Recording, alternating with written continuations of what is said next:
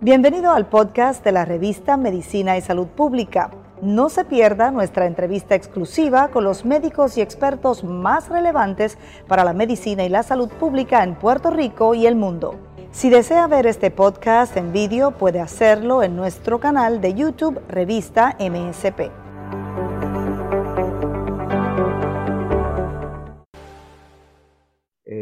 Queremos enfocarnos en lo el problema de salud pública que está surgiendo en Colombia ante este paro de 13 días ya. Y está con nosotros la compañera Mayelin Velosa desde allá, desde Colombia. Saludos, Mayelin, gracias por estar con nosotros.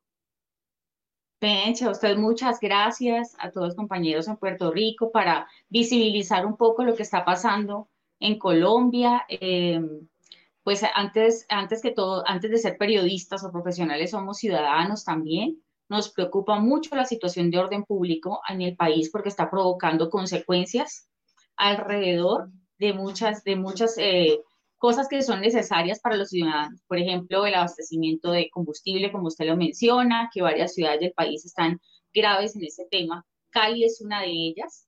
Ya se está empezando incluso a incrementar el valor eh, a los consumidores, eh, a escasear más o menos en unas 13 ciudades del país es que está este problema. Eh, de acuerdo con Fendipetróleos, pues que es la, la, organización que se encarga de medir este tema, se ha evidenciado desabastecimiento y le cuento qué ciudades son. Armenia, Cali, Florencia, Ibagué, Neiva, Pasto, Pereira, Popayán, Quibdó, Sogamoso, Tunja, Villavicencio y Yopal.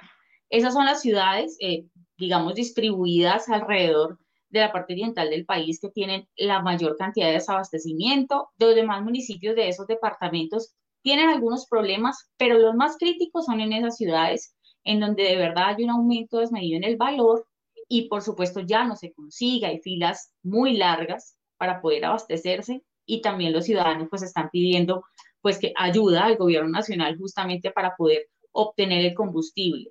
ni le cuento el tema de los alimentos que también escasean, ya está comenzando a verse los efectos graves de, eso queríamos, eso queríamos saber, porque eh, obviamente la gasolina es importante, pero, pero los alimentos son vitales para la salud, para la vida. Eh, ya hay eh, faltas de alimentos en algunas ciudades en Colombia. Escasez. Sí, claro que sí, Penchi. Mire, ya llevamos apenas de, más de 13 días de paro. Esto comenzó el 28 de abril. Comenzó justamente por una idea que tuvo el gobierno nacional en cabeza del Ministerio de Hacienda de poner IVA en varios productos de la canasta familiar. Uno de esos al comienzo, hablamos de hace un mes atrás, iba a ser el café, que el café es un producto colombiano, es un producto que definitivamente está en la canasta familiar y no le agradó nada al colombiano que el café vaya a tener IVA. Posteriormente el gobierno nacional quitó esa idea, ese planteamiento de que el café estuviera incluido entre esos productos y dijo, no, los productos que no tienen IVA en este momento no van a tener IVA y entre esos salió el café. Sin embargo, posteriormente comenzó el debate porque el ministro de, Hacienda, Alberto Carrasquilla, quien ya renunció a su cargo después de toda esta polémica de, la reforma tributaria, él fue el ponente principal, en cabeza, por supuesto, de todos los miembros de su cartera, de proponer esta reforma tributaria. Eh, en una entrevista con un medio muy reconocido aquí en Colombia, dijo que le preguntaron justamente si sabía cuáles eran los precios de la canasta familiar y él dijo, los, eh, más o menos, no soy el que hace mercado en mi casa, pues no estaba muy al tanto y le preguntaron, ¿sabe cuánto cuesta una canasta o una docena de huevos? Dijo, 1800. 1.800 pesos cuando una docena de huevos se consigue en 8.000, 9.000 pesos, 10.000 pesos, dependiendo de la calidad pues, del producto. Si es eh, tipo A, pues dependiendo del tipo de huevo pero evidentemente pues no sabía el precio, esto le valió muchas críticas, eh, burlas en redes sociales y desató toda una polémica en el país con el tema de la, de, la reforma tributaria. Eh, no solamente iban a tener IVA los productos de la canasta familiar, sino también eh, los estratos 4, 5 y 6 iban a tener IVA en los, en los servicios públicos, agua, luz, entonces, esto provocó toda una ola de indignación. El país, eh, pues, considera que eso fue el detonante, porque hay muchos años, Penchi, usted lo sabe, Colombia ha sido un país muy golpeado por la violencia. Es un país al que la paz le ha costado, eh, ha tenido muchos procesos eh, para poder conseguirla y hay muchas comunidades olvidadas. Comunidades como la Guajira, el Chocó, pasan mucho desabastecimiento, hambre todos los días. Hay niños también que tienen problemas de escolaridad, problemas para alimentarse e ir al colegio. Entonces, hay muchas comunidades afectadas por años que querían ser visibilizadas y parece que, que la reforma tributaria solo fue una excusa más para salir, un detonante más, no lo digamos excusa, un detonante realmente para que los colombianos salieran a, protestar desde el pasado 28 de abril. Ahora sí se está viendo la el desabastecimiento que usted menciona. En este momento ya no se consiguen huevos o están llegando escasos y si llegan, se venden muy rápido. Productos como la piña no se consiguen en las centrales de abastos, que son las que reciben todos los productos que vienen del campo y ellos no tienen en este momento piña, por ejemplo, otros productos eh, de verduras que en este momento están en existencia en las, eh, digamos, cadenas de supermercado, están muy costosos. Hay, por ejemplo, un producto tan básico como el aguacate está en 6 mil pesos, cuando un aguacate se consigue en 2 mil, 3 mil pesos. Entonces, hay una diferencia, casi doblando el, el valor, y hay muy poco. Entonces, ya se está viendo en los supermercados vacíos y es consecuencia justamente del paro, sí. Y, el, el, el, gobernador, eh, digo, el presidente eliminó la reforma tributaria, pero la huelga sigue. O sea, el paro nacional que ha provocado todos este, estos disturbios y esta desorganización continúa. Claro que sí, Penchi, tienes toda la razón y es justamente el presidente Duque el que dijo, no, ya, vamos a parar este, este tema. Si es la reforma el problema, vamos a quitar la reforma tributaria pero realmente lleva más de una semana más desde que él la quitó, desde que se retiró. Justamente después de que se retiró, renunció el ministro Alberto Carrasquilla.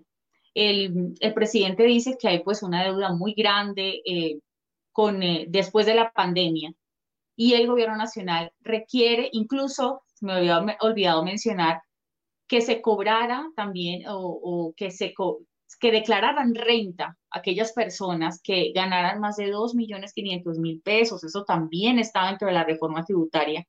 Y realmente esa es la clase media colombiana. La más golpeada iba a ser la clase media colombiana. Y pues que iban a meterle la mano al bolsillo literalmente para poder saldar esa deuda que tenía el gobierno justamente con todo esto de pandemia.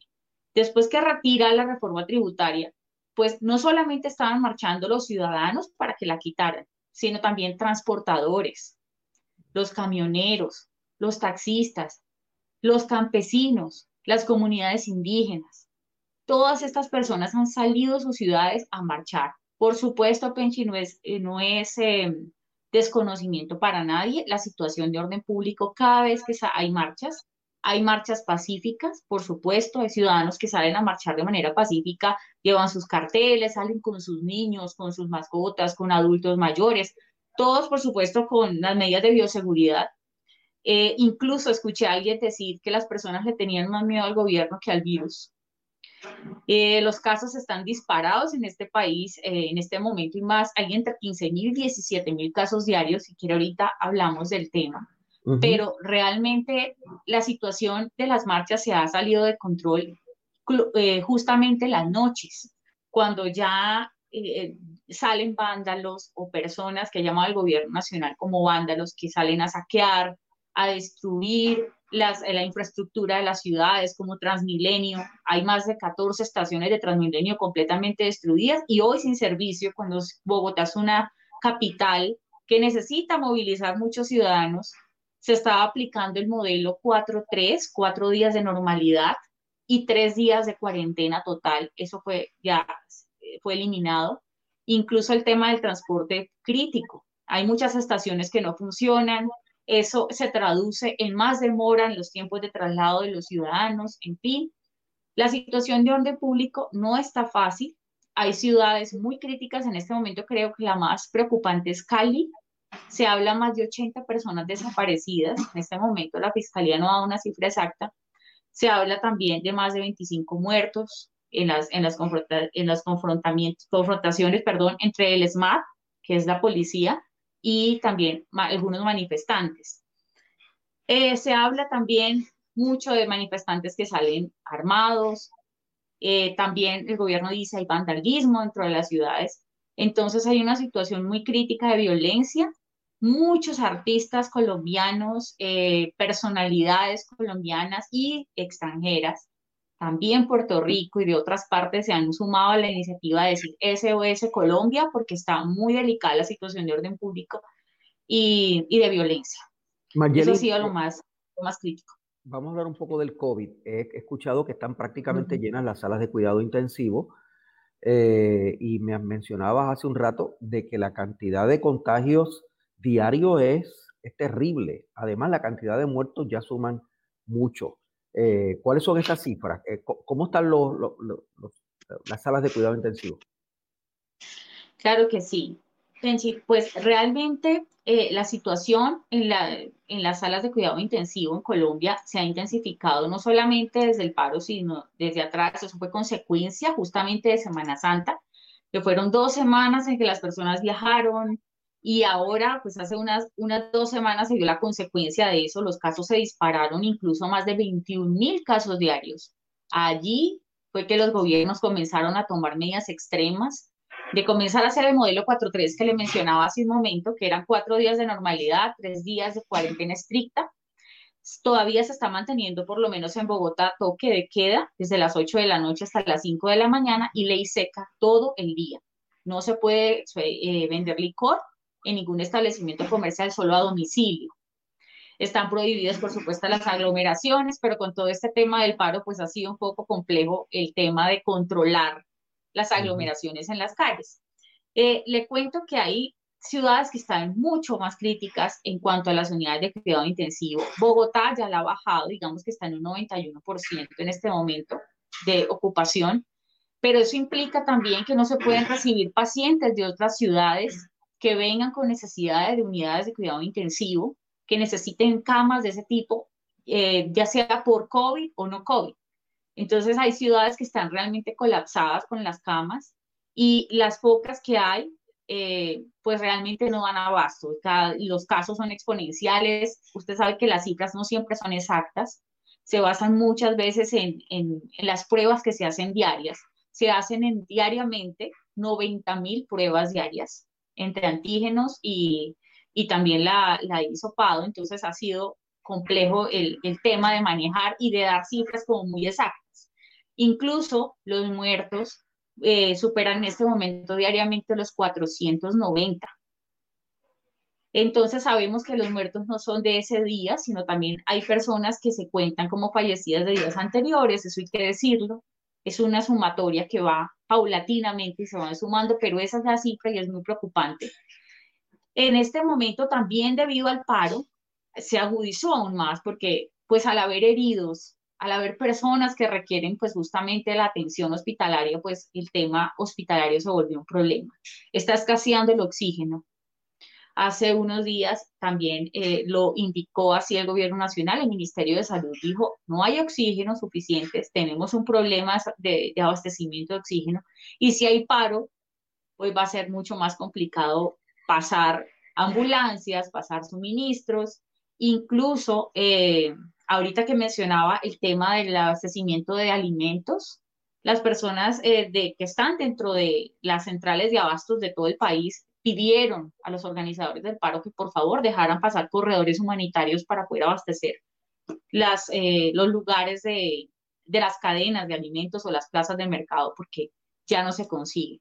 En cuanto al tema de, de UCIs y también el cierre de vías, porque hay vías bloqueadas, entonces el paso también de algunas ambulancias ha sido complejo. Y permítame, busco exactamente la cantidad de personas que hasta el momento han perdido la vida. Ya Colombia pues ha superado pues una cifra muy alta. Y pues si los casos siguen aumentando y no tenemos unidades de cuidado intensivo, pues se prevé que esta cifra siga aumentando, además que la vacunación va muy lenta. Si quiere podemos hablar de ese tema también, porque hay mucho retraso y por el paro aún más. Entonces, ¿Cuántos muertos, ha sido... hay? ¿Cuántos muertos hay ya en Colombia? Bueno, en este momento tenemos confirmados, sí, han habido más de 76.867 fallecidos en Colombia. Activos en este momento hay entre 91.000 y 93.000 casos activos que se conocen como activos, eso teniendo en cuenta que no todas las personas se han realizado una prueba COVID para saber si realmente tienen o no la enfermedad. Casos nuevos, como le menciono, hay entre 15.000 y 17.000 diarios. Recuperados, se han recuperado casi 3 millones de personas, que esa es más o menos la cifra también de personas vacunadas a la fecha. Eh, eh, que han recibido pues una inmunización a la fecha como primera y segunda dosis. De segunda millones, dosis. 3 millones suena bien. Suena se han aplicado. Esa es claro, 3 millones, 6 millones 327 mil es la cifra de personas que, eh, de, de, dosis que se han aplicado, ¿sí? En total de dosis.